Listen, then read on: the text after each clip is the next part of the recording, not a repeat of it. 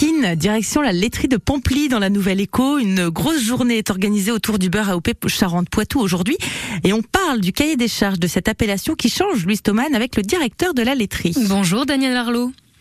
Oui, bonjour. Alors maintenant, pour produire du lait compatible avec l'AOP, il faut que l'alimentation du bétail vienne d'un des cinq départements de l'appellation et plus simplement que l'exploitation soit installée dans l'un de ces départements. Comment est-ce que vous vous êtes adapté? Bah écoutez, euh, il y a quelques années, il y a eu une demande de révision du cahier des charges de l'AOP Beurre Charente-Poitou. Initialement, on avait toujours les cinq départements de concernés. Par contre, euh, il y a eu des critères qui ont évolué, et surtout au niveau de l'alimentation euh, des, des, vaches.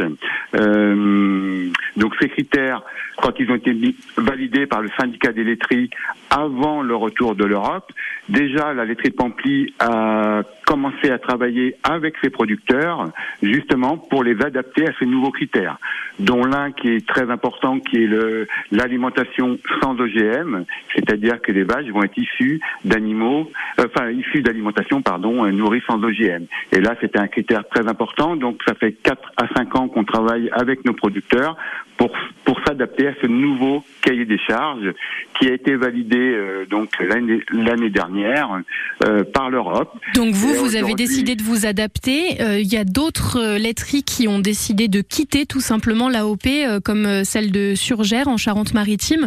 C'est un coup dur quand même d'apprendre que voilà certains n'ont pas suivi le cahier des charges? Écoutez, euh, chaque entreprise adapte sa stratégie commerciale euh, en fonction euh, de, de, la valorisation de leurs produits.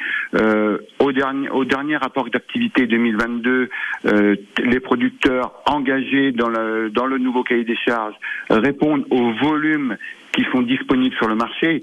Donc à aujourd'hui, oui, certes, il y a des marques qui, qui, qui n'ont pas qui n'ont pas suivi. Maintenant, euh, il est difficile pour moi de, de, de, répondre à la stratégie commerciale de chaque entreprise. Et ça reste essentiel pour vous euh, cette euh, cette AOP Bien entendu, aujourd'hui, les AOP sont reconnus par nos consommateurs et la marque Pampli, qui est déjà une marque très premium et avec une forte notoriété, mais elle est confortée forcément par l'AOP, par l'AOP, qui est une marque reconnue par les consommateurs. Et une toute dernière question, euh, très rapidement.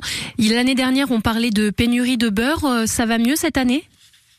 Écoutez, ça s'est légèrement détendu.